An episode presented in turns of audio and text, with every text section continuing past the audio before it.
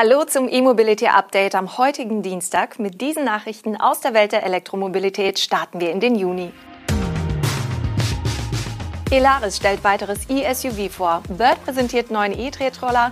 Rolls-Royce bestätigt E-Limousine. Walter Werke zeigen förderfähige Wallbox und eine schwedische Firma stellt ein Wassertaxi für zwölf Personen vor. Elaris, die neue Elektroautomarke aus Rheinland-Pfalz, hat diese Woche ihr drittes Modell vorgestellt. Bei dem SUV namens Beo handelt es sich um ein Fahrzeug des chinesischen Herstellers Skywell. Der Beo soll ab Ende Juli lieferbar sein. Zuvor hatte Elaris bereits die Elektromodelle Finn und Leo präsentiert, die beide auf Fahrzeugen des chinesischen Herstellers Dawson basieren. Mit seinem Grundpreis von 49.900 Euro vor Abzug der Förderung ist der neue Beo ein gutes Stück über dem kleineren Leo angesiedelt.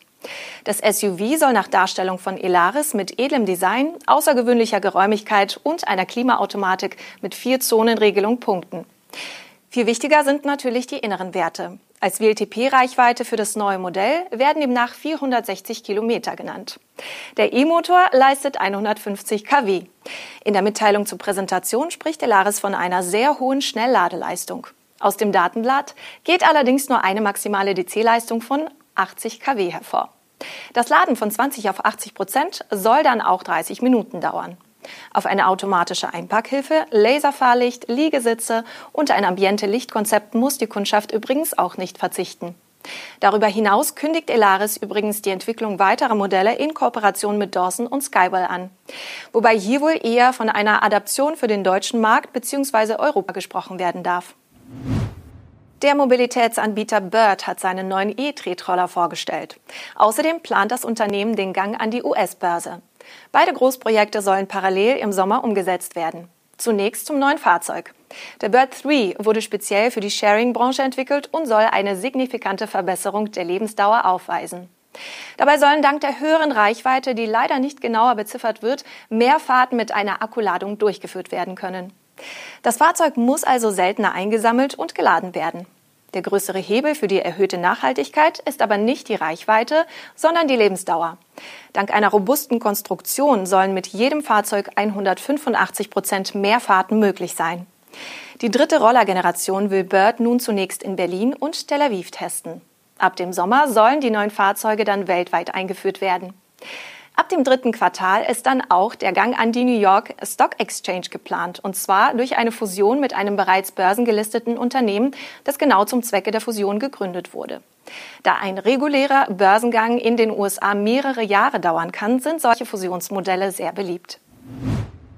Rolls-Royce arbeitet an seinem ersten Elektroauto. Das hat die Firmenleitung nun bestätigt und auch den Namen des künftigen Stromers verkündet. Silent Shadow. Infos zur Technik und zum geplanten Marktstart gibt es zur Stunde aber leider noch nicht. Bereits 2016 hatte die zu BMW gehörende Luxusmarke ein Konzeptcar für das Jahr 2040 gezeigt. Dieses hatte anstelle des traditionellen V12-Motors einen Elektroantrieb in der futuristisch gestalteten Karosserie. Seitdem hatte Rolls-Royce immer wieder betont, dass der leise und kraftvolle Antrieb sehr gut zum Charakter seiner Luxuslimousinen passe. So auch jetzt. Die Elektrifizierung passt perfekt zu Rolls-Royce. Sie ist drehmomentstark, sie ist super leise, sagte Vorstandschef Thorsten Müller etwas. Rolls-Royce sei nicht dafür bekannt, laute Motoren und Auspuffgeräusche zu erzeugen, sondern auf Understatement zu setzen. Der Name Silent Shadow geht auf den Silver Shadow zurück, den Rolls-Royce zwischen 1965 und 1980 gebaut hat. Der Name soll auch verdeutlichen, dass es keine umgerüstete Version eines bestehenden Modells werden soll, sondern ein eigenständiges Fahrzeug. Allerdings wird der Silent Shadow Berichten zufolge auf der Plattform des Phantom basieren. Bei der Antriebstechnik soll es gemeinsame Komponenten mit dem BMW i7 geben. Rolls-Royce rechnet übrigens damit, sein Geschäft spätestens 2040 nur noch mit reinen Elektroautos zu bestreiten. Die Walter-Werke haben ihr Ladeinfrastrukturangebot um eine neue 11 kW Wallbox erweitert.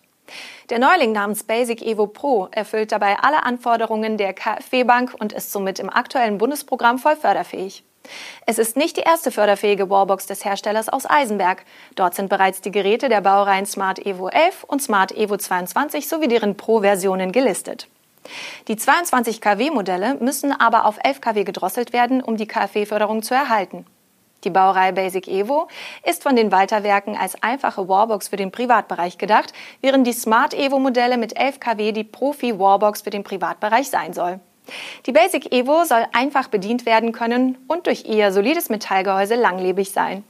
Die neu eingeführte Basic Evo Pro enthält bereits eine DC-Fehlerstromerkennung und ist für den Indoor- und Outdoor-Einsatz freigegeben. Auf einen gesonderten FIB kann bei der Installation also verzichtet werden.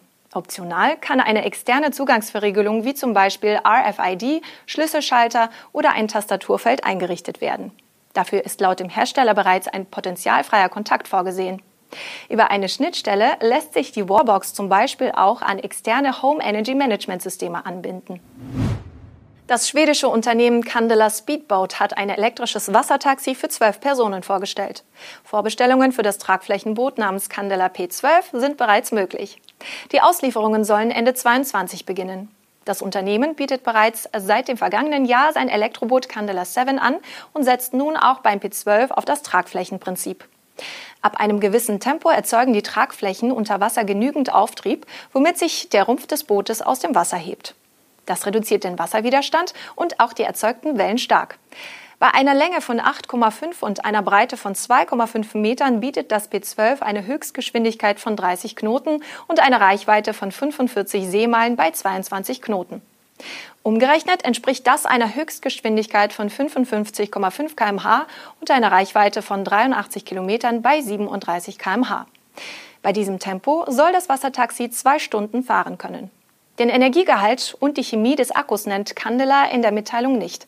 Mit einer DC-Schnellladung soll der Stromspeicher aber in weniger als einer Stunde wieder geladen werden können. Das Wassertaxi bietet eine geschlossene Kabine. Damit die Fahrgäste dennoch möglichst viel von der Natur mitbekommen können, hat Candela sehr große Fenster verbaut. Das war das E-Mobility Update am heutigen Dienstag. Wir sind morgen wieder für Sie da, wenn Sie mögen. Bis dahin alles Gute und Tschüss.